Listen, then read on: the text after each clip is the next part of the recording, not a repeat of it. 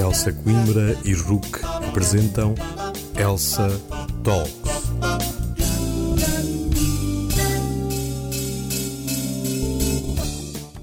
Bem-vindo ao segundo episódio do podcast Elsa Talks, um conjunto de conversas sobre direito realizado em parceria entre a RUC e a Elsa Coimbra.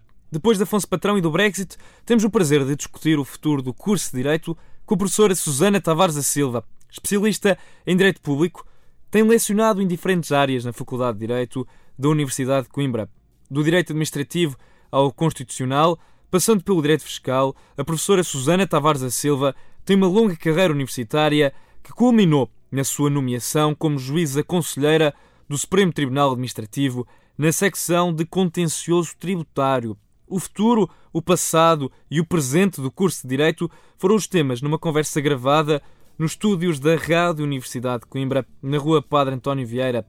O meu nome é Tomás Cunha e este é o futuro do curso de Direito com a professora Susana Tavares da Silva.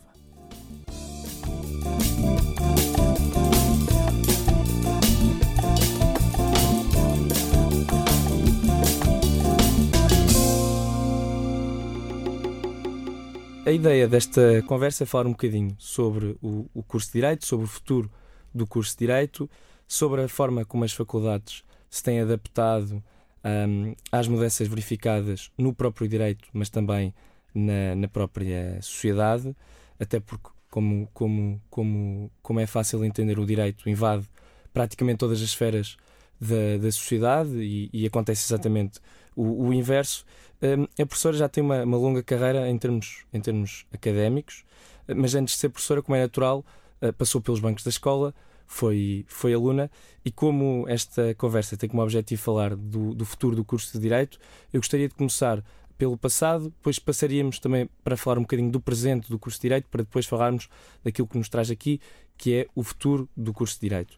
Um, gostaria de começar uh, fazendo uma pergunta, tendo em conta que a professora entrou uh, enquanto estudante na Faculdade de Direito da Universidade de Coimbra em 1991. Neste período, muito mudou na universidade, também na forma do, do, da forma como se encara o direito. E eu gostaria de lhe perguntar como é que olha para a evolução do lecionamento do direito nestes últimos quase 30 anos, se acompanhou a sociedade ou se a sociedade andou muito mais rápido com, com, com o ensinamento do direito neste período. Pois, na verdade, eu diria que talvez essa é uma das primeiras perplexidades, porque desde que eu entrei, eu fiz o curso 91-96 e o plano de estudos mantém-se igual àquele que existe hoje, apesar da reforma de Polonha, ou seja, o que nós tivemos uh, pelo meio foi uma transformação das cadeiras anuais em cadeiras semestrais, mas não existe verdadeiramente ao nível da licenciatura, por exemplo, uma introdução de cadeiras novas. Portanto, e, e, o mundo mudou bastante. Em 91, quando eu entrei na universidade, não havia computadores uh, generalizados, não existia o Google como motor de, de pesquisa. Um, todo o estudo que nós tínhamos que fazer, quando tínhamos alguma dúvida, uh, existia, por exemplo, eu lembro-me que no primeiro ano do curso de Direito, um dos elementos que todos os calores compravam era um dicionário jurídico, exatamente para se habituarem aos termos jurídicos. Um, muitas vezes aquilo que eu digo na brincadeira nas aulas, uh, a adaptação que vocês têm que fazer de passar de falar como o homem do talho para passar a falar como jurista. Um, perceber que as palavras, quando estamos no direito, muitas vezes têm um significado diferente de, da linguagem corrente. E nós tínhamos que comprar um dicionário jurídico. Hoje em dia nada disso faz falta. Eu diria que estudar direito hoje em dia é muito mais fácil, porque com um computador, um tablet, um telemóvel, conseguem, no momento, tirar dúvidas sobre o significado das palavras, a sua utilização. Portanto, talvez essa, essa é desde logo uma diferença muito significativa. Hum, outra que, um, que eu noto é, um, tem a ver muito com as práticas pedagógicas. Portanto, se me perguntar, não só em termos de estrutura de plano do curso que se mantém igual, mas a nível de, de, de estrutura pedagógica ou de ambiente pedagógico, também não mudou muita coisa, pelo menos na nossa faculdade, porque continuamos a ter uma divisão entre aulas teóricas e aulas práticas. Da experiência que eu tenho enquanto docente, e que tinha, quando aluna, uma diferença muito significativa que eu noto é que as práticas se transformaram naquelas aulas a que os alunos vão todos, portanto, abdicando em grande maioria das teóricas, o que não acontecia tanto no meu tempo, e as práticas eram mais práticas, ou seja, nós sabíamos que as aulas práticas um, íamos, sobretudo, resolver casos práticos e não tanto ver a matéria sistematizada em PowerPoints, não existia nada disso naquela altura. Hum, o, o que existia verdadeiramente, e praticamente nenhum professor utilizava, ainda era o retroprojetor com os acetatos. Portanto, e, isso praticamente não existia. Existia um ou outro em economia política para se perceberem os gráficos, mas, mas em termos hum, em termos até da estruturação, eu talvez di, diria que no meu tempo se aproveitava melhor, por exemplo, o tempo letivo, porque as teóricas e as práticas não eram tanto uma as práticas não eram uma repetição resumida e sistematizada, por exemplo, das aulas teóricas. Outro ponto onde eu vejo muita diferença é nos, na divisão entre o tempo de aprendizagem e o tempo de avaliação. Ou seja, quando eu entrei, as cadeiras eram anuais e nós tínhamos o regime de frequência e o regime de exame um, eu, por exemplo, fui das poucas pessoas da minha turma, se não mesmo a única, que fez as cadeiras todas por frequência.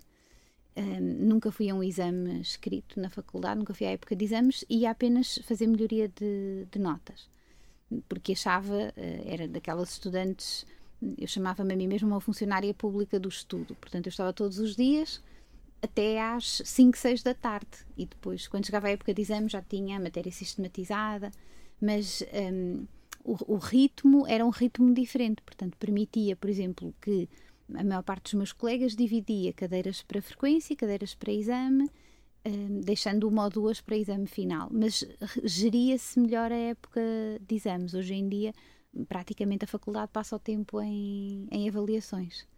E, e, depois, se calhar, podemos até falar sobre isso. Eu penso que nesse aspecto houve um retrocesso, ou seja, o regime de avaliação, talvez que temos hoje na, na faculdade, na maior parte das cadeiras da licenciatura, aquilo que os alunos gostam muito, que é a avaliação repartida, hum, pode dar melhores resultados em termos de sucesso na avaliação, mas não sei se é efetivamente um regime de sucesso em termos de aprendizagem. Muito bem. Um, falámos há pouco da questão da, da, introdução do regime de Bolonha. Eu sei que há muitos professores, no que toca à área do direito, são algo críticos da, da introdução do regime porque uh, efetua muitas mudanças na própria estruturação do curso, acabou com as chamadas cadeiras anuais. Muitas das vezes os alunos, uh, pelo menos falo da, da, minha experiência e de alguns colegas meus, olhamos e perguntamos como é que, como é que se fazia este, este curso com cadeiras anuais. Era muita matéria. Um, se, se, concorda que, que apesar de, de, dessa crítica que faz a, esse regime repartido que, que atualmente existe, com a repartição em cadeiras semestrais, uh, o conhecimento dos alunos não, não é melhor, não há melhor aprendizagem pela, pela fragmentação da matéria ou acontece exatamente o contrário? Eu acredito que, há, que é pior a aprendizagem, bastante pior. Um, eu, eu acho que o problema de Bolonha, no nosso caso, no, no curso na licenciatura de Direito, não, não esteve tanto na passagem de anuais a semestrais. Até porque elas passaram a semestrais, mas, hum, como eu dizia, manteve-se o plano de curso. E o, o grande problema foi terem passado de 5 anos para 4 anos, ou seja, condensou-se o mesmo conteúdo de informação a transmitir com menos um ano de licenciatura. Isso faz com que, por exemplo, eu tinha quatro cadeiras no primeiro ano, quatro cadeiras no segundo ano, e se nós anualizarmos aquilo que são falsas semestralizações, como o Direito Constitucional 1 e 2, ou uh, România e a História do Direito, que era uma cadeira única, Uh, o, o que acontece é que passou, por exemplo, um, Direito Internacional Público passa a ser uma cadeira do primeiro ano, no meu tempo era do segundo ano. Houve uma condensação e um aumento do número de cadeiras, e isso é que transforma, penso eu, a, própria licenciatura hoje num regime mais difícil para quem tem que, que aprender o que as críticas, a maior parte das críticas a Bolonha, eu não integro o grupo que critica muito Bolonha eu critico, uh, sobretudo, hum, penso eu, um, uma forma difícil, hum, ou digamos que uma incapacidade às vezes de adaptação dos cursos de direito ao que se pedia de Bolonha. Portanto, Bolonha, no fundo, passou a colocar no aluno um, o, ónus de construir o, a sua aprendizagem. E vamos falar um bocadinho sobre isso, penso eu, quando falarmos do futuro. A ideia seria que uh, eh, um, o ensino ou a faculdade oferecesse um leque de cadeiras e que o aluno depois pudesse construir aquilo que queria aprender.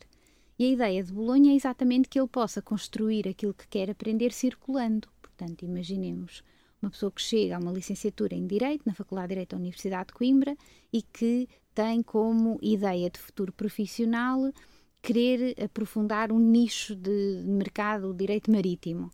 Vai construir a sua licenciatura com as cadeiras base que são essenciais, portanto, aquelas que são uh, verdadeiramente as, uh, as, as, disciplinas fundamentais, vai escolher as optativas que estão mais direcionadas para, para essa matéria e, eventualmente, vai olhar para a oferta dentro do espaço europeu de ensino e ver onde é que se estuda direito marítimo. Eventualmente, vai a Hamburgo fazer umas cadeiras. E, uh, e, as próprias eh, faculdades de direito a nível europeu concorreriam entre si, oferecendo este tipo de disciplina com caráter mais inovador, mais nicho de mercado, ou até uh, uma cadeira que, um, por algumas razões, pudesse ser um, uma espécie de, de um atrativo. Um, a ideia muito que existia de que uh, tem a ver com a concorrência, onde existe de facto um, um, um, valor diferenciado de mercado e que seria atrativo para os estudantes. Isso só é possível se tivermos cadeiras lecionadas em inglês, portanto, se tivermos no fundo uma, uma linguagem universal, porque não é fácil para um estudante europeu vir frequentar uma cadeira em português. Uh, vemos que, por exemplo, no sul da Europa isso acontece muito. Quando vão para a Espanha têm que saber espanhol, as cadeiras são em espanhol. Quando vão para a Itália têm que saber italiano, as cadeiras são em italiano. Mas se forem para o norte da Europa não precisam de saber eh, dinamarquês, as cadeiras são em inglês. Não precisam de saber alemão, as cadeiras são em inglês. Portanto, uh, no fundo, não, nem todas as faculdades de Direito se adaptaram da mesma forma a Bolonha. Tocou num ponto que, que eu ia abordar, que é a questão do, do inglês. Atualmente, eh, a palavra do, da internacionalização é quase a palavra de ordem em quase qualquer discurso, seja de um reitor, seja de um diretor de faculdade, marca sempre praticamente todos os cursos a questão da internacionalização. A Universidade de Coimbra tem-se uh, marcado uh, neste aspecto, principalmente mais para o, Oceano, para o Oceano Atlântico, ou seja, para os estudantes brasileiros. Um, a verdade é que em, em Coimbra, e o, o, o lecionamento do direito uh, continua a ser em português, mas é algo que não é só de Coimbra, acontece também uh, nas outras faculdades do país. Continuamos a ter um, um lecionamento do direito exclusivamente em português. Gostaria de lhe perguntar, tendo em conta que vivemos numa, numa economia cada vez mais uh, globalizada, um, se é uma questão de tempo até o inglês entrar na, nas nossas faculdades, seja de Lisboa, seja do Porto, seja de Coimbra, porque de facto acontece já em outras áreas, como a gestão, a economia, mas o direito fugiu um bocadinho a essa, a essa regra. Haverá uma explicação que é uma explicação uh, técnica para isso, ou seja, nós não conseguimos. O inglês é uma língua pobre comparada com o português e com as línguas de origem latina. E nós, uh, porque somos a nossa família jurídica vem do direito romano, muitas de, de, de, dos institutos jurídicos que nós temos no direito não conseguiríamos traduzi-los para o inglês, porque o direito inglês é diferente do direito uh, continental, do sistema continental. Essa é uma dificuldade em lecionar em inglês, uh, pelo menos algumas disciplinas. Portanto, no fundo, o curso, e por isso eu vos dizia, Bolonha traz uma, uma espécie de uma possibilidade de fazer um mosaico com a licenciatura em Direito e nem todas as disciplinas devem ter a mesma regra, por isso elas não têm que ter todos os mesmos créditos, ao contrário, por exemplo, daquilo que foi a opção maioritária das faculdades de Direito. Existem cadeiras nucleares e vamos imaginar as pessoas que vão frequentar o curso de Direito e que querem ir para as profissões forenses, querem ser advogados, querem ser juízes, querem ser notários, querem ser conservadores do registro. Uh, para quem quer ir para as profissões jurídicas tradicionais, a base e as cadeiras têm que ser lecionadas em português. O direito civil tem que ser lecionado em português, o processo civil. Depois existem, digamos que, novas áreas já desenvolvidas na esfera jurídica internacional, e essas sim, porque a linguagem de trabalho já é o inglês, permitem a lecionação em inglês. E não estou só a falar do direito internacional. estou a falar de muitas áreas que se têm desenvolvido no espaço de uh, direito económico, maioritariamente. Se formos pensar numa disciplina de direito financeiro, é ao contrário, a legislação só tem praticamente termos em inglês e às vezes não conseguimos reproduzi-los fielmente para o português. Se pensarmos num direito do ambiente, provavelmente conseguimos utilizar. Se pensarmos no direito espacial, se pensarmos no direito marítimo, se pensarmos no direito da informática, se pensarmos no direito um, das ciências tecnológicas, e, e, penso que esse é um ponto em que. Tudo que envolva problemas transnacionais. Tudo que eh, envolva problemas transnacionais e que envolva políticas de desenvolvimento ligadas à globalização, a linguagem, porque a linguagem dos políticos já é o inglês, a linguagem dos documentos internacionais é o inglês, a lecionação já poderia perfeitamente ser em inglês. Há pouco disse que hum, desde a, desde a altura em que estudou, portanto, os anos 90, não houve uma introdução de novas áreas. Há pouco falou da, da questão do, do direito económico, uma das grandes discussões que eu tenho com alguns dos meus colegas, principalmente no primeiro e no segundo ano, em relação às áreas uh, jurídico-económicas do curso. Normalmente são cadeiras que são muito mal amadas por parte dos estudantes, muitas das vezes não conseguem olhar, uh, não conseguem olhar para, para essas cadeiras, não conseguem perspectivar uma ideia de utilidade, uh, consideram muitas das vezes que são cadeiras inúteis uh, e por isso muitas das vezes isso explica os maus resultados que há nessas cadeiras. Eu, eu digo sempre que um jurista, aplicando uma, uma, velha máxima, não pode, ser, não pode saber só uh, de, de direito. Eu gostaria de lhe perguntar, tendo em conta que eh, muitas das vezes no estrangeiro, na Europa, mas também noutros países ocidentais, tem havido uma, uma introdução cada vez mais da economia da gestão em, no direito, uma, uma, visão multidisciplinar. Em Portugal, um, a Católica avançou com, com um novo plano de estudos, com uma licenciatura dupla em Direito e em, em Gestão, de forma a conseguir responder a algumas exigências do, do mercado. Eh, eu gostaria de lhe perguntar se eh, aquela velha visão da, da aquela velha divisão entre o mundo das letras e o mundo dos números hoje em dia já não é propriamente uh, correta ou se ainda se mantém hoje em vigor em 2019? Terá certamente visões muito diferentes uh, quanto a isso. A minha é de que claramente hoje em dia é preciso fazer uma interdisciplinaridade e aprofundar essa interdisciplinaridade. Se, uh, aliás, eu penso que a própria Associação de Estudantes e o núcleo de estudantes de direito deveria ter um papel mais ativo uh, na, na, ligação com os órgãos de gestão da faculdade e da universidade e apresentar propostas, ou seja, fazer porque são também um, uma parte interessada, porque têm relações que podem fazer isto e podiam apresentar propostas, propostas de reforma do plano do curso, uh, pedidos de matérias que deveriam ser integradas, olhar para a experiência dos colegas em outros países em Espanha, por exemplo, há vários anos que existia a dupla licenciatura em Direito e Economia, já existia há bastante tempo. Uh, agora uh, a Católica aparece com essa proposta em Direito e Gestão. Qual é uh, a ideia que está subjacente a isso? Se for consultar as reuniões ou os resultados das reuniões dos, das ordens dos advogados a nível internacional, está toda a gente preocupada, e vou só aqui abrir já um, uma pequenina janela para o futuro do direito, está toda a gente preocupada com o papel que a inteligência artificial e o papel que os algoritmos uh, vão ter no futuro da profissão jurídica em geral. Porque muitas coisas, por exemplo, vão dispensar os jovens advogados. Os, uh, na Irlanda já está neste momento a Ordem dos Advogados a criar uma espécie de uma formação subsequente à, à, à própria a aquisição do estatuto de, de advogado, portanto, entra-se, faz uma, uma primeira digamos, uma primeira formação prática para se perceber o que é uma peça processual, para, para se compreender na prática o que é que faz um advogado em, em juízo, mas depois já começa a existir a necessidade de substituir uma parte dos estágios em escritórios de advogados por uma formação, chamam eles, numa espécie de laboratório em colaboração, por exemplo, com as universidades. Ou seja, é provável que as universidades venham a ter que cobrir aquilo que até aqui alguns escritórios faziam. E tenham que o fazer porquê? Porque nos escritórios vai ser mais eficiente ter um programa informático para fazer, uh, por exemplo, a busca das decisões judiciais nos últimos cinco anos sobre aquela matéria. Um algoritmo vai conseguir fazer isso. Deixa de ser o advogado estagiário a, a, a pesquisar isso nas bases de dados.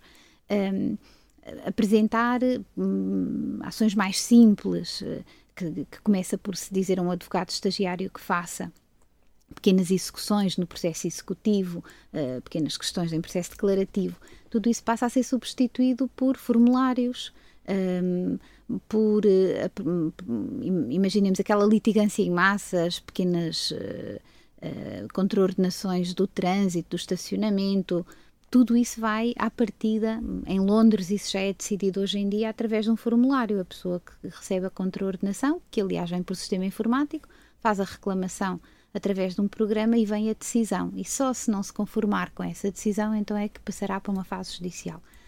Há toda uma introdução de tecnologia que leva a que, um, a maior parte das, de, das ordens profissionais, de, das ordens de advogados, esteja a reclamar às faculdades que insiram o ensino da informática, de sistemas informáticos e até de alguma linguagem de programação, porque estes programas, o desenvolvimento destes programas de apoio à profissão jurídica serão, obviamente, desenvolvidos por juristas em colaboração com informáticos há aqui, digamos que, novas profissões, novas áreas. E, e, e, eu não vejo, por exemplo, nas faculdades de Direito, mas ocupa, ocupamos-nos maioritariamente da nossa, um, aberturas para ou, ou sequer um, pensamento sobre, sobre, estas, sobre estes novos desafios que não são assim tão novos, porque o, assim que tivermos o 5G uh, eh, como tecnologia e a internet das coisas a funcionar, boa parte disto passará a ser uma, uma realidade, digamos que em dois, três anos. Portanto, nós temos sempre que programar-nos para não sermos surpreendidos por, essas, por esses desafios.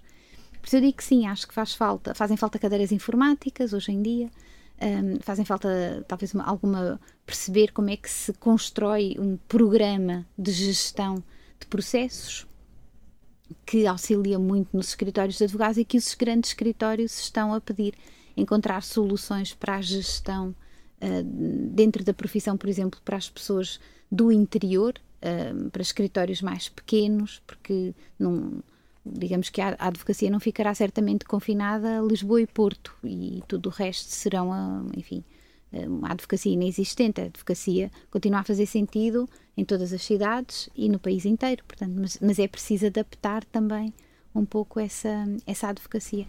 É aqui muito trabalho que tem que ser feito em colaboração com os profissionais, as universidades e, e, e interdisciplinar, eh, em matéria interdisciplinar.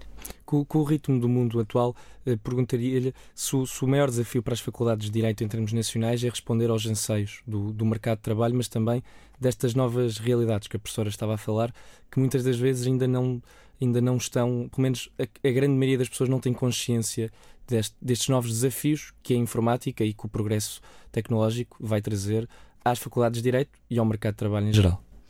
Para isso existem uh, os institutos de investigação. No fundo, é, é, para isso que as faculdades foram chamadas a desenvolver e a, e a, criar os institutos de investigação. E que nesses institutos de investigação e esses projetos devem ser incluídos e incorporados os alunos para que trabalhem, hum, cada um em função também dos seus interesses, mas é possível hoje fazer aí algumas coisas interessantes, é possível criar, por exemplo, alguns laboratórios de desenvolvimento de ideias jurídicas para estas matérias. Um, mas para isso também é preciso, e agora aqui eu não, não resisto a deixar uma crítica também aos estudantes de, de Direito, que eu tenho visto cada vez mais divorciados disto. Por isso eu digo que uh, o associativismo académico e uh, a direção académica precisa que no, nos seus líderes exista também uma vontade de querer ser parte deste processo e de querer ser parte do futuro de uma licenciatura em Direito e da aprendizagem em Direito. Eu sei que a passagem pela, pela licenciatura muitas vezes são quatro, cinco anos, um, se somarmos o mestrado serão seis, e seis anos passam a correr entre a pessoa chegar no primeiro ano e estar-se a adaptar muitas vezes a sair de casa, uma cidade diferente, uma realidade diferente, um estudo diferente, depois fica assoberbado com a necessidade da aprovação nas cadeiras e, um, e acaba por chegar rapidamente ao fim da licenciatura sem, sem ter mas obviamente que sem, sem, ter conseguido participar mais ativamente. Mas obviamente que quem, um, quem está e as lideranças têm esse dever, porque isto um, é não só um, um ponto importante para os estudantes e para o futuro, mas é também para a nossa, para a nossa sociedade. é importante que se construa o, este futuro do direito, é importante que passe também por uma maior participação da cidadania. E a cidadania vai começar exatamente pelos estudantes de, de direito. No fundo, eh, fazer com que o direito seja algo mais próximo das pessoas, porque muitas vezes o que nós também vemos na prática jurídica é que as pessoas vão rapidamente ao médico quando estão doentes mas dificilmente vão ao advogado, só vão ao advogado in extremis. Portanto, parece que o serviço jurídico é uma espécie de um luxo, não se entende como, como algo que faz parte da nossa vida e que facilita a nossa vida. Portanto, como é que se pode organizar um serviço jurídico neste aspecto, que não seja apenas o apoio judiciário para as pessoas com. É outro, outro ponto de reflexão que torne efetivamente operativo o que diz a Constituição em termos de acesso ao direito para todos. É? Isso também também aqui há um papel que é de reflexão global dos políticos, mas também das universidades e da cidadania. Eh, pergunto-lhe, pegando na, nas suas palavras, se é importante ter o direito ao nível, uh, ao nível das pessoas. Eu, citando uh, até um colega seu uh, da faculdade, que numa aula disse que muitas das vezes alguns professores estão muitas das vezes, ou demasiadas vezes, na atmosfera à procura de novas teorias e novos conceitos e depois esquecem-se de de estar em contacto com a Terra e com os seus alunos e com o próprio direito, que enquanto fenómeno social vive das pessoas e da realidade. Pergunto-lhe se é fundamental reforçar esta ideia que o direito, eh, apesar de, de, todos aqueles livros que muitas das vezes são difíceis de ler, principalmente para os alunos que chegam à faculdade e que olham para os livros de introdução ao direito e olham como, como autênticos palavrões, não só pelo espaço não só pela, pela, pelo tamanho que os livros têm, mas pela própria linguagem que é muito complicada, pergunto-lhe se, é, se é importante facilitar ou, ou, pelo menos simplificar o discurso do direito para a pessoa comum, ou, ou, ou, ou não? Não é fácil responder a essa pergunta. O direito tem praxes e tem, de facto, tal conceito próprio. Portanto, um, um jurista é muito cuidadoso no significado das palavras Muitas das iniciativas que nós temos visto de aproximação do, do direito a uma linguagem comum não correm muito bem. O próprio Diário da República tinha uma ideia de publicar as leis, fazer uma espécie de um resumo, a linguagem comum para as pessoas compreenderem o que é que quer dizer aquele regime jurídico. Além de ser difícil, além de poder induzir em erro, porque quem faz a interpretação jurídica que é uma das matérias que se tem que aprender na introdução ao direito, que é a matéria fundamental, depois a base de toda a atividade jurídica. A interpretação jurídica, que tem regras e metodologia própria, tem também os seus autores especiais. Portanto, na verdade, depois quem vai dizer o que diz o direito são os tribunais. E isso hum, Uh, se nós eu, eu, diria que hum, o direito não é um elemento a, a, sua realização não pode ser pela sociedade tem que ser pelos órgãos constituídos como tal no âmbito do Estado de Direito. Obviamente que as pessoas devem compreender o que é que a lei diz às vezes é importante explicar uma sentença judicial é importante saber comunicar o direito também. É difícil simplificar vulgarizar é muito fácil. É, é. e vemos isso pelos jornais um dos desafios que eu costumo dar aos, aos alunos do primeiro ano do, do Direito Constitucional é dizer-lhes que, dentro da bibliografia da cadeira, um elemento obrigatório é o expresso. Escolher um jornal, um diário, um semanário. Um, e qual é a ideia? A ideia é, muitas vezes eu digo-lhes, se vocês conseguirem chegar ao fim do ano e identificarem os erros que o jornalista diz, e que são muitos, porque os jornalistas, em termos jurídicos, cometem muitos erros, isso já vai fazendo, um, já vos vai transformando em juristas, ou seja, compreender quando eles não estão a perceber a notícia, por exemplo, sobre um veto do Presidente da República, se é político, se é por inconstitucionalidade, compreender os efeitos da decisão do Tribunal Constitucional quando se pronuncia em fiscalização preventiva. Se, se um aluno do primeiro ano compreender que isto não é apenas o que está no manual, mas que isto é uma realidade viva que acontece várias vezes ao longo do ano político e se, se estiver próximo dos casos, mas isso depende também de uh, trazer o dia a dia um, jurídico para dentro da sala de aula, tentar discuti-lo, tentar criar uma proximidade entre o estudante e, e, a realidade. Mas é preciso que o estudante também lá esteja sentado. Eu acho que às vezes, um, nestes últimos anos, a maior dificuldade que, que, que a pessoa vai sentindo é, é, que o estudante se sinta motivado a ir às aulas.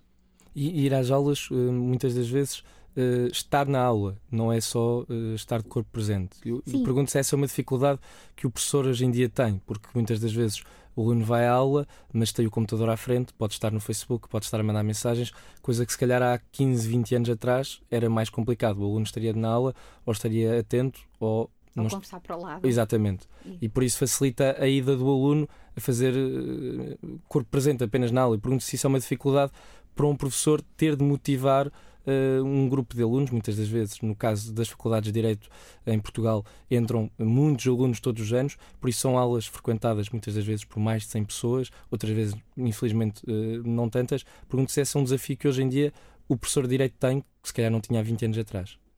Sim, sem dúvida alguma que sim. No meu tempo também não existiam faltas e, no entanto, as aulas eram muito mais frequentadas do que aquilo que são hoje.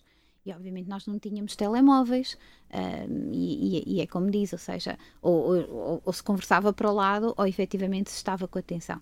E às vezes por muito pouco até, porque a pessoa tem dias em que tem maior dificuldade de concentração, ou está mais sonolento, ou está com dores, qualquer coisa. Não, todos nós não estamos sempre 100%, mas o pouco que se vai ouvindo, eu, eu, eu, tenho dificuldade em compreender às vezes porque é que os alunos eh, entendem que as aulas são de, não, não, são importantes. Porque o pouco que se vai ouvindo, quando se ouve uma explicação e depois se lê, compreende-se muito melhor aquilo que se está, que se está a ler.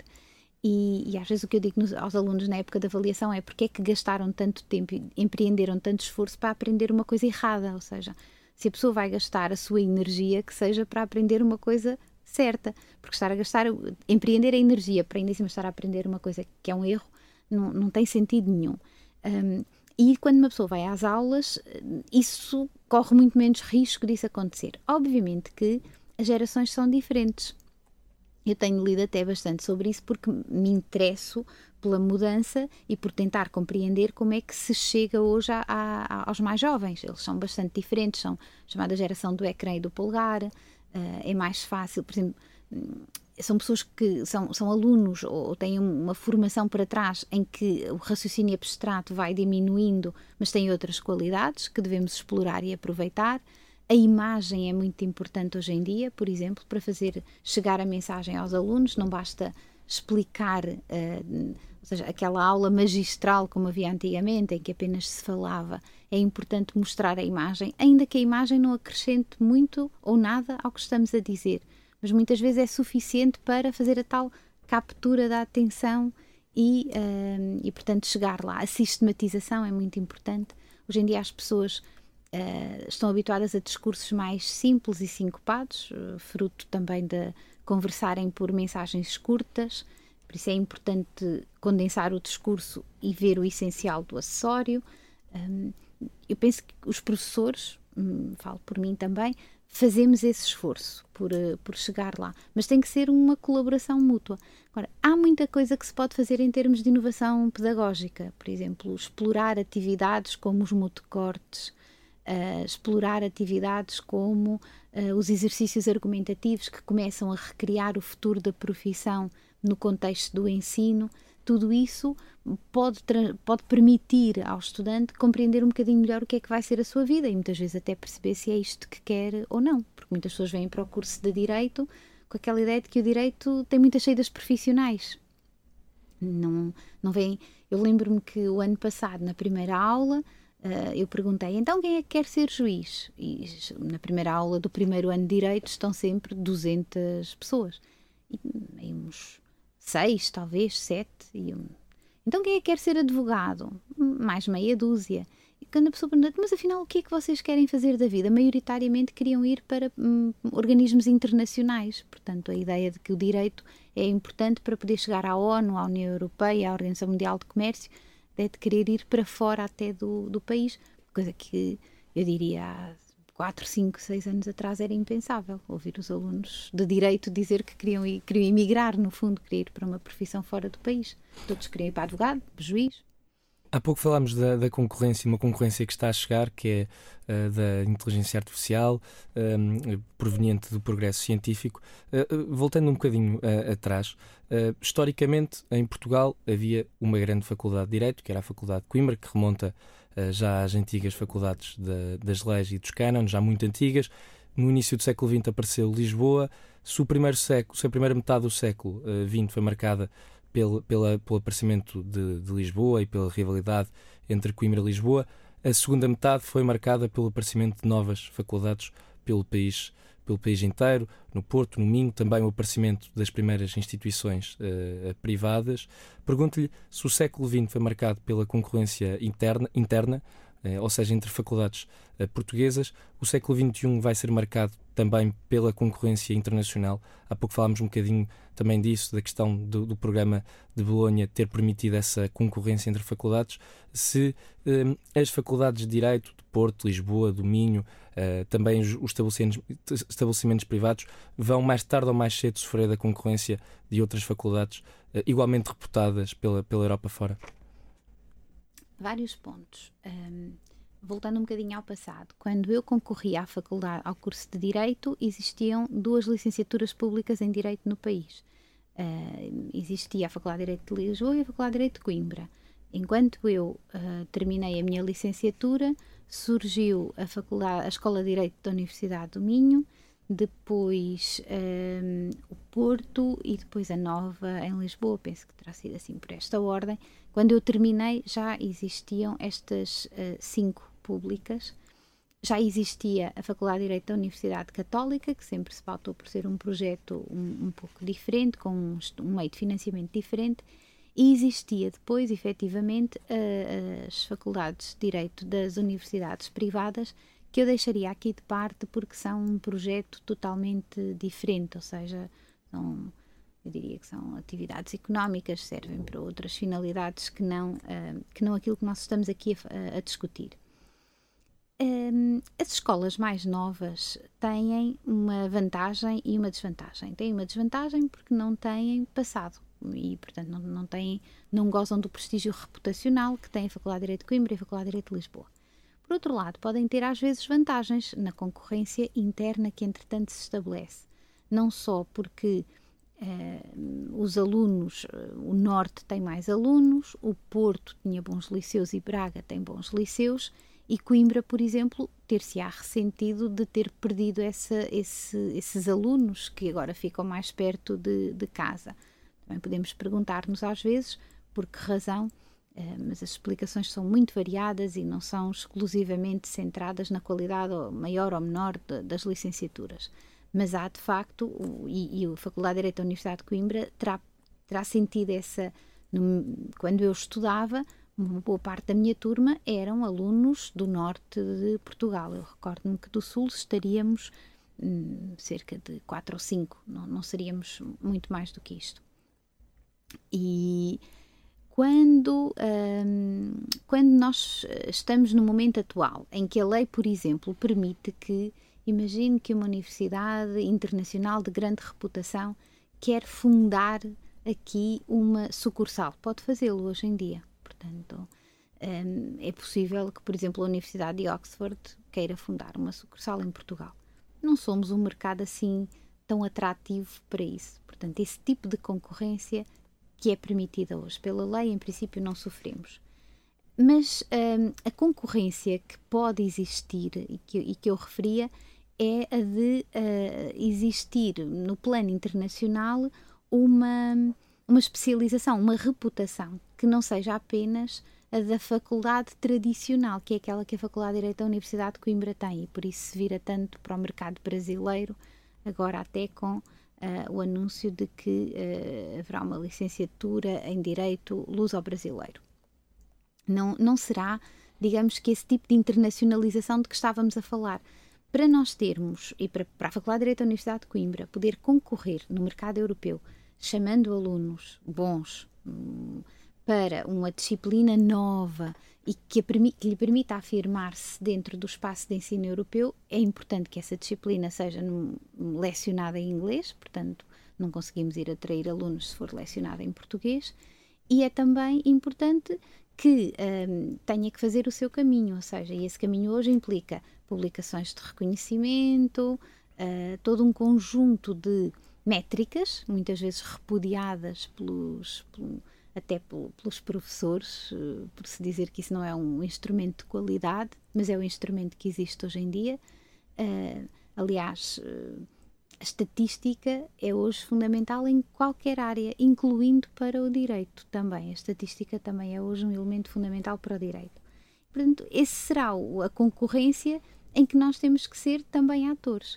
Não tem sido essa a opção, como, como dizia há pouco, a ideia da internacionalização, quando se fala em internacionalização, em Coimbra pensa-se sempre no aumento de receita, na vinda de estudantes brasileiros para, no fundo, atenuar o futuro negro que se avizinha da redução de alunos no ensino superior e até de explorar mercados como a China, através de, de alguma tradição, de Portugal ser um país atlântico e não tanto um país europeu. Muito bem. Um, eh, gostaria de continuar a tocar nesta, nesta questão, não tanto da internacionalização, mas da adaptação das faculdades ao futuro. Um, mais do que nunca um, é necessário adaptar as faculdades. Isto é, não é, não é um fenómeno só do direito, é um fenómeno de qualquer área. Adaptar um, as faculdades às necessidades uh, do mercado. Uh, alguns, alguns, alguns colegas seus de outras faculdades muitas das vezes são críticos de uma visão uh, de, uma faculdade de direito como uma escola de direito para o mercado de trabalho. Eu pergunto-lhe um, se, por exemplo, em Coimbra, em Lisboa, que são as tais faculdades mais, mais tradicionais, a clássica e a Faculdade de Coimbra, a nova, sai um bocadinho deste, deste panorama, até porque é uma faculdade mais recente, se um, um, não haverá outro caminho. Ou esta ideia de adaptação constante das faculdades, das disciplinas, dos planos de estudo ao que o mercado quer, ao que os escritórios de advogado desejam e não só, é um, um caminho sem, sem, sem, sem, sem, sem regresso. A União Europeia diz-nos que sim. A União Europeia, a propósito da política de ensino superior, diz que não sobreviveremos se não adaptarmos as licenciaturas ao mercado, ou seja, eh, estará melhor a licenciatura que colocar no mercado profissionais mais aptos a desenvolver as tarefas que esse mercado pede. Isso não implica, penso eu, a venda da alma ao diabo nem implica necessariamente uma descaracterização do, do ensino. É possível corresponder ao que o mercado quer e manter uma certa identidade, uma identidade de investigação, estudo sério, transmissão dos conhecimentos mais atualizados, que é no fundo isso que as faculdades clássicas pretendiam.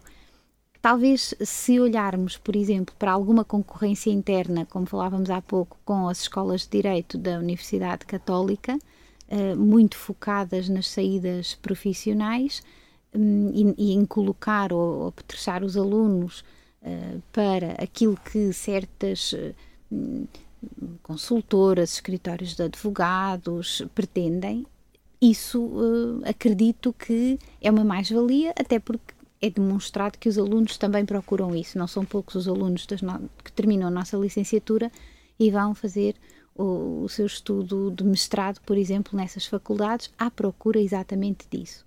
Coimbra tinha muita tradição também em colocar as pessoas, por exemplo, as pessoas muito bem preparadas e tinham bons resultados no exame de acesso à magistratura. Isso hoje em dia já não se está a verificar tanto e um, o próprio acesso à magistratura transformou-se muito nos últimos cinco anos. É possível que tenha que sofrer aqui algumas alterações, até para se tornar mais adequado àquilo que é própria que se pretende do corpo de magistrados, muitas vezes, porque há um, neste momento uh, o número de magistrados que entra pela via, digamos, dos que já são profissionais, pelo exame especial de quem já, já está licenciado há mais tempo e, é, e, é, e vem pela via de, do exercício da profissão, é superior àquele tradicional do aluno que terminava, faz o seu mestrado e faz o exame, a prova geral de acesso ao Centro de Estudos Judiciários e, e por isso também por aí Coimbra, que tinha muita reputação nessa, nesse campo, obviamente que a partir do momento em que os alunos deixam tanto de entrar por aí, também perde um pouco a sua, digamos que essa, essa mais-valia que, que tinha. É importante que. Hum, este, este, é o tal debate que eu digo que todos somos poucos para, para o realizar, que é o que é que faz falta transformar num plano de estudos que, como eu dizia, é praticamente o mesmo desde que eu entrei para uh, corresponder melhor àquilo que quer o mercado. As licenciaturas precisam aqui de, de, de, de uma um impulso, mas sobretudo o ensino no mestrado, ao nível do mestrado, é aquele onde se pode fazer mais, mais a diferença. E há hoje em dia expedientes, por exemplo, o Porto está criou em parceria, a faculdade em parceria com escritórios de advogados, criou uma espécie de um laboratório, ou seja, os alunos podem prestar serviços jurídicos à comunidade com a supervisão de alguns advogados e fazer pequenas coisas, ajudar as pessoas a fazer a sua declaração de rendimentos nas finanças, resolver pequenos, eh, ajudar a resolver pequenos conflitos de litígio, até nos meios alternativos de resolução de litígios, explicar às pessoas o seu direito enquanto arrendatário este, este tipo de serviço à comunidade que o, que o aluno, enquanto faz, sente uma realização pessoal e profissional, começa a sentir isso. E sente uma aplicação do que aprende na, na prática. Começa a lidar com, com, com, pequenos problemas, começa a perceber as dificuldades todas que uh, realmente o direito na prática depois vai ter. Falámos muito do papel da, das faculdades e dos professores. Um, ah, já, já tocámos ao de leve neste, neste ponto, que é a questão do papel dos, dos alunos. Um, há, há, pouco falámos da questão do aluno ir à aula e, de facto, ir à aula e captar o conhecimento. Eu pergunto, e porque temos falado muito da questão da faculdade do futuro, tem uma perspectiva sobre o aluno do futuro? O que é que, o que, é que, o que, é que vai ser o aluno de direito, um, por exemplo, na próxima década, nesta década que vai começar agora, muito em breve? Um dos pontos provavelmente será menos aulas. Uh, eu acredito que no futuro não serão necessárias tantas horas de contacto direto e acredito que as aulas se vão transformar muito. Há muitos conteúdos que se podem disponibilizar. Eu, por exemplo, eu tinha um projeto para, um, para o primeiro ano começar a desenvolver um, con conjunto de podcasts para as partes das matérias onde o aluno tem maior dificuldade, ficar disponível, porque assim, quando correm, Uh, enquanto fazem um bocadinho de jogging de manhã, em vez de estarem só a ouvir música, podem, por exemplo, ouvir o, o, afinal o que são leis orgânicas e qual é o seu papel no ordenamento jurídico. Isso hoje em dia são, imagino eu, formas importantes de colocar os conteúdos ao, ao serviço do aluno. A ideia não é tanto uh, ter o aluno ali à frente porque eu preciso de ver ali o aluno. A ideia é, é que eu, eu acho que o aluno precisa não pode ser só a mediação das palavras escritas, ele precisa que chegue a ele a explicação, compreender o porquê. O, um bom aluno de direito é um aluno que lê e não percebe e pergunta porquê, e depois porquê e porquê. E quando responde a todos os porquês, já compreendeu a matéria. Não pode ser alguém que, perante uma dificuldade, decora aquilo que ali está e a seguir reproduz. Nisto eu entendo que, por exemplo, um, pelo encadeamento das matérias, por exemplo, os, os, regimes de avaliação repartida, que eu comecei por adotar e depois rejeitei, são perversos neste ponto, ou seja, seccionam a matéria e de facto o aluno, quando já uh, obteve positiva naquela matéria, não volta a pensar. Já não toca mais. Já não lhe toca mais. E não pode ser tão espartilhada. Essa é uma das críticas que, por exemplo, o corpo docente faz à semestralização, dizendo há cadeiras que só se compreendem ao fim de um ano, e, efetivamente só ganham sentido ao fim de um ano. E nós vamos vendo que as matérias são. Uh, quem não faz bem o constitucional dificilmente depois encarrilha bem com o administrativo e muito menos vai chegar a compreender o direito fiscal. Tudo isto uh, significa que são as bases uh, e são os, os, grandes institutos. Por exemplo, a introdução ao direito tem um, uma importância enorme na formação do jurista. Perceber bem a interpretação, a teoria das fontes, entre o, maioritariamente entre a introdução e o constitucional e a interpretação jurídica são dois pontos nucleares que começam a formar o jurista. Mas não ele... considera que falta muitas das vezes explicar isso ao aluno? O aluno muitas das vezes não consegue olhar muitas das vezes para a introdução ao direito e olha como se fosse algo uh, do outro mundo, como não é algo uh, palpável.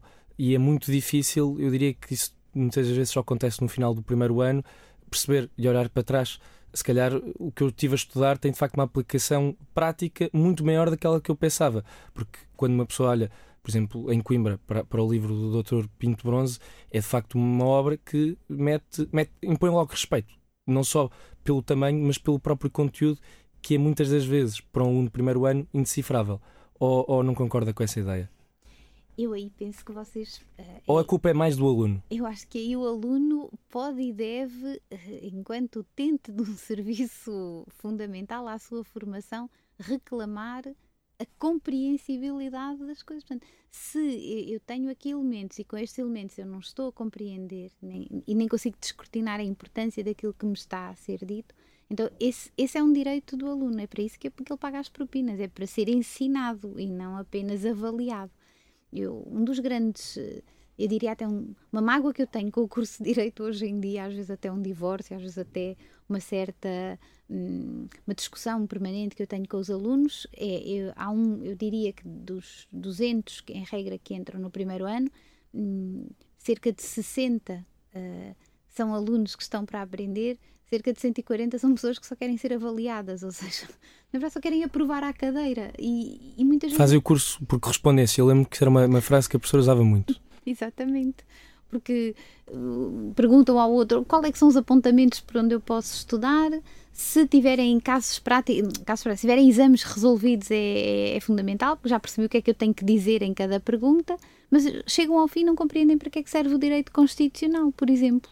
E o direito constitucional é não só importante para, o direito administrativo para compreender a organização do Estado, da, da teoria das fontes de direito e do regime dos direitos fundamentais, mas é um direito que é fundamental para ser um bom cidadão, para compreender porque é que se vota, como é que se vota, que órgãos de soberania, quem nos governa, o que é que faz, que poderes tem, como é que os exerce, que estratagemas pode utilizar. Portanto, até um estudante de direito que tem aqui um, digamos que um lugar diferente em relação, por exemplo, a um estudante de informática, e, e, que tem um papel na, de cidadania, muitas vezes eu, eu, acho até difícil que alguém que frequente o curso de Direito, por exemplo, não tenha às vezes uma ideia de gostar um bocadinho de política, de ser mais empenhado em causas, saber o que é que se pode fazer, como é que se participa, explicar o que é um partido político, eh, o financiamento, todas estas questões. E eu acho que é uma matéria que está na vida das quem para um curso de Direito tem necessariamente que gostar disto. Se, se não gosta, se se não se interessa por isto, se calhar este não é o curso indicado, por exemplo, para, para ele, em, ou, ou, ou, então uma pessoa que realmente só está interessada nas partes do direito civil, o contrato, as obrigações que decorrem do contrato. Mas esta é uma, é uma matéria tão transversal, é que é tão fácil, até penso eu, cativar o interesse e, e não noto isso, ou seja, noto que muitas vezes não interessa. Ah, está aqui esta lei, ok, ela costuma perguntar isto. Isto não é, não é forma de se comprometer com a aprendizagem do direito. Portanto, eh, para, para terminar este assunto, até porque o tempo está quase a terminar e gostaria de, de lhe fazer mais uma pergunta, ehm, é preciso que os alunos eh, também se interessem. Não basta que as faculdades se adaptem aos novos tempos, é necessário também que os alunos se adaptem aos novos tempos e que procurem mais do que propriamente ir à aula e procurar uh, apontar a sebenta X ou Y e o apontamento Z para serem os alunos do presente, mas também os alunos do futuro do curso de Direito. Uh, e hoje em dia vocês têm, e acho que deviam fazer grupos de reflexão sobre isso. Há vários, um, ehm, por exemplo, aqueles cursos de formação massiva online. Uh, ver um MOOC, o, o que é isso? Há Hoje eu consigo fazer uma formação, por exemplo, em Direito Espacial, procuro uma OC, assisto às aulas. Um, há aulas que conseguem transformar o direito em, em elementos sexy, por exemplo. As aulas uh, do, do professor Michael Sandel, to, toda a gente olha e vê, não são propriamente direito, mas estão nas bases do direito. Aquela, às vezes, aquela relação mais difícil entre a filosofia e o. Mas direito. há uma grande diferença. Os, os alunos que vão às aulas do Dr. Sandel muitas das vezes já levam uma bagagem uh, para aquelas aulas completamente diferente, por exemplo, do que acontece nas faculdades de Direito e nas outras, parece que estudam para a aula, coisa que se calhar em Portugal nem não há muito essa, essa prática, do aluno pensar tenho de estudar a matéria X ou de ler o livro X para conseguir entender o que o professor está, está a falar. Eu aí acredito que nós também uh, temos que adaptar um pouco uh, os nossos manuais a, a, a, a, alguma dimensão daquilo que vem de trás. É preciso chegar ao fim de, uma, de, um capítulo e dizer ao aluno o que é que ele tem que saber para estar preparado naquela matéria. O que é que ele tem que saber sobre, o que, é, o que é que ele tem que compreender para dizer eu percebo teoria das fontes do direito, por exemplo. Uh, sabe qual é o lugar de perguntas de controlo, hum, que são coisas que, obviamente, eu dizer isto ao pé de, dos manuais da, da maior parte dos manuais da Faculdade de Direito da Universidade de Coimbra é algo que, que, não, que não é muito comum, mas que eu acho que é importante e que hum, pode o aluno, por exemplo, vocês podem ver uh, os tais MOOCs, ter grupos de debate e, e, fazer alguma. Tem um conselho pedagógico onde podem às vezes apresentar propostas nesse sentido, pedir estas coisas. Mas a verdade é que o que se vê também das reivindicações dos alunos passa sempre pelo mapa de exames, uh, pelo existir avaliação repartida ou não.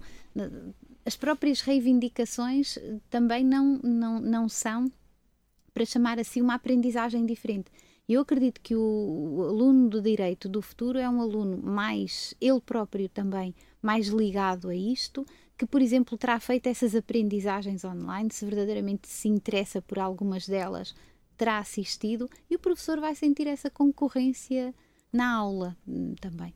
Mas continuo a dizer, os mediadores e os líderes estudantis têm um papel importante também para ajudar a adaptar o curso de direito ao futuro e, e àquilo que vai ser que vai ser o futuro também do ensino e da aprendizagem do direito que vai passar muito por informatização padronização e, uh, e mas como sinal de esperança eu deixo uh, aquilo que tem sido escrito. Agora pergunta-se muito o que é que as máquinas não podem onde, em que é que as máquinas não vão poder substituir o homem.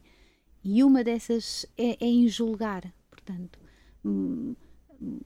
a, avaliação final, a decisão do litígio nunca vai ser transformado num algoritmo, porque exige aptidões e qualidades humanas. Portanto, isso é aquilo que se tem. Este é o ponto de partida para se construir um, um, um, ensino no direito para o futuro. Ou seja, o que é que eu tenho que dotar uma pessoa para que ela consiga saber decidir.